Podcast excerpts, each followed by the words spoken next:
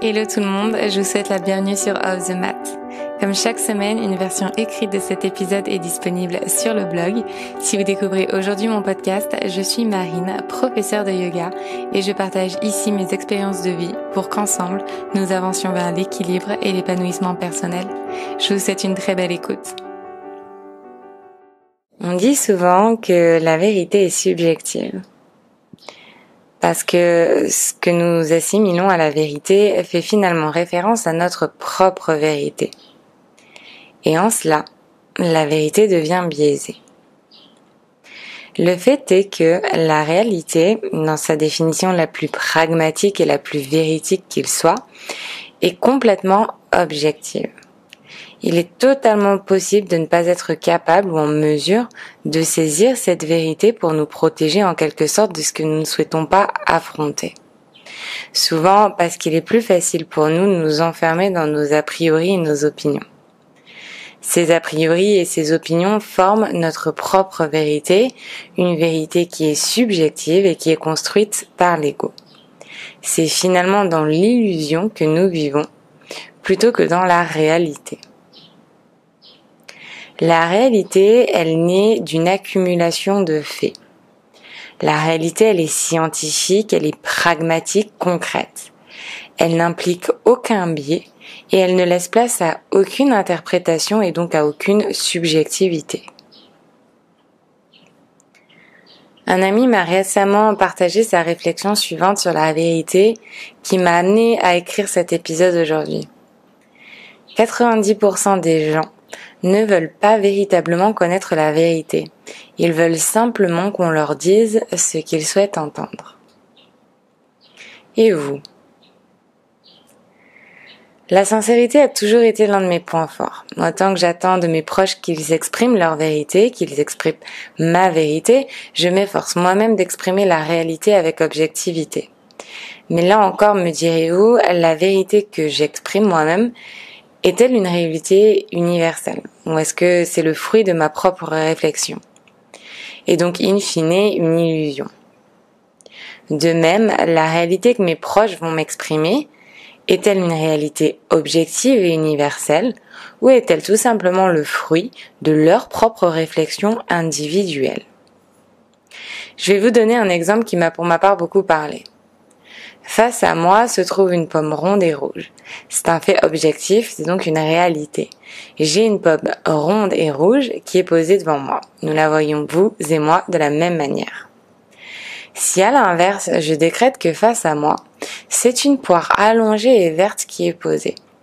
Est-ce toujours un fait objectif et une réalité ou est-ce ma subjectivité et donc mon ego qui choisit de voir une poire verte et allongée plutôt qu'une pomme ronde et rouge? Alors, que souhaitons-nous finalement voir? Qu'est-ce que la réalité universelle versus la réalité individuelle? Mais surtout, comment parvenir à vivre dans la réalité large et universelle pour se détacher de la réalité réduite individuelle? Dire la vérité, c'est une chose. J'avais par ailleurs enregistré un podcast sur ce sujet bien précis et je vous remettrai le lien en description ici si ça vous intéresse. Et dire sa vérité, c'en est une autre. Alors encore une fois, c'est à nous en tant qu'individus de prendre la décision avec laquelle nous serons la plus alignés. Vous faites le choix conscient ou inconscient de faire face ou non à cette réalité. Nous vivons une grande partie de notre vie dans l'illusion, celle d'un travail qui ne nous accomplit plus, d'une relation amoureuse qui nous rend plus heureux. Si nous restons enfermés dans ces réalités-là, c'est parce que nous faisons le choix de les inclure dans notre grille de lecture comme des réalités universelles. Prenez simplement le recul suffisant pour vous poser cette question. Réalité universelle ou illusion individuelle? Il peut être difficile et parfois douloureux d'accepter de sortir de l'illusion pour pénétrer dans la réalité. Souvent parce que la réalité est moins confortable. Elle nous pousse à sortir de nos retranchements et à accepter nos points d'amélioration, à accepter tout simplement que nous n'avons pas nécessairement raison. Je vis 90% du temps dans la réalité universelle. Et je m'octroie les 10% restants pour vivre dans ma propre réalité. J'avoue que je ne sais pas si c'est le ratio le plus pertinent, mais une chose est sûre, il est pour moi un bon équilibre. 90% de réalité universelle, c'est ce qui me permet à moi de vivre avec réalisme et ancrage. Ces 90%, ce sont ceux qui me permettent d'être connecté au monde et à son évolution, autant qu'à moi et à ma propre évolution. Car sans cette connexion réelle, sans remise en question, nous ne sommes pas en mesure de tomber pour apprendre et ainsi grandir. La réalité est souvent difficile, mais elle est notre meilleure enseignante. Oui, la réalité est souvent difficile parce qu'elle ne nous montre pas ce que nous souhaitons voir. Elle ne nous conforte pas dans des mots, dans des paroles, des situations qui nous rendent la vie plus simple. La réalité, elle nous pousse à nous remettre en question pour finalement devenir une meilleure version de nous-mêmes. Si cette réalité universelle est si puissante, alors pourquoi conserver 10% de réalité individuelle? Pourquoi continuer de cultiver 10% de pensées menées par l'ego?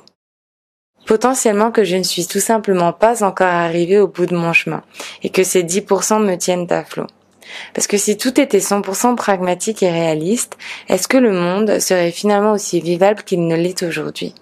Si nous acceptons de vivre pleinement dans la réalité universelle, dans des faits tels que la société les a définis, serions-nous en mesure d'atteindre notre bonheur individuel? Nos différences nous mènent vers des formes et des définitions du bonheur qui sont nécessairement différentes. Cette diversité n'est nécessairement de nos manières individuelles de lire le monde, mais surtout de lire les partitions de notre bonheur. J'accepte ces 10% d'illusions dans ma vie, en tout cas à l'instant T. Si je choisis de voir une poire verte et allongée en face de moi, alors pourquoi pas? L'équilibre est probablement l'une des clés de notre épanouissement individuel. Je ne crois plus en un monde noir et blanc et je ne crois plus non plus que la perfection doit exister. Je crois que nos chemins de vie nous mènent dans des chemins qui sont souvent tortueux, qui nous poussent à dessiner nos propres réalités. Dès lors que nous sommes conscients que cette subjectivité existe, alors nous pouvons faire le choix conscient de la vie que nous souhaitons mener. Comme toujours, lorsque je vous partage mes réflexions, je vous dis qu'il n'y a pas de bonne ou de mauvaise réponse. Et c'est vrai 99% du temps, j'irai. Du moins lorsque nous abordons le sujet du développement personnel.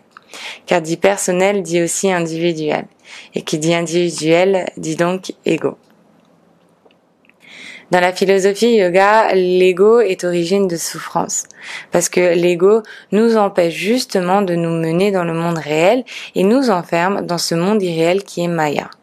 Sur notre chemin vers l'amour et le bonheur, j'apprends à vivre dans le gris, j'apprends à m'accepter tel que je suis et accepter les différences de chacun.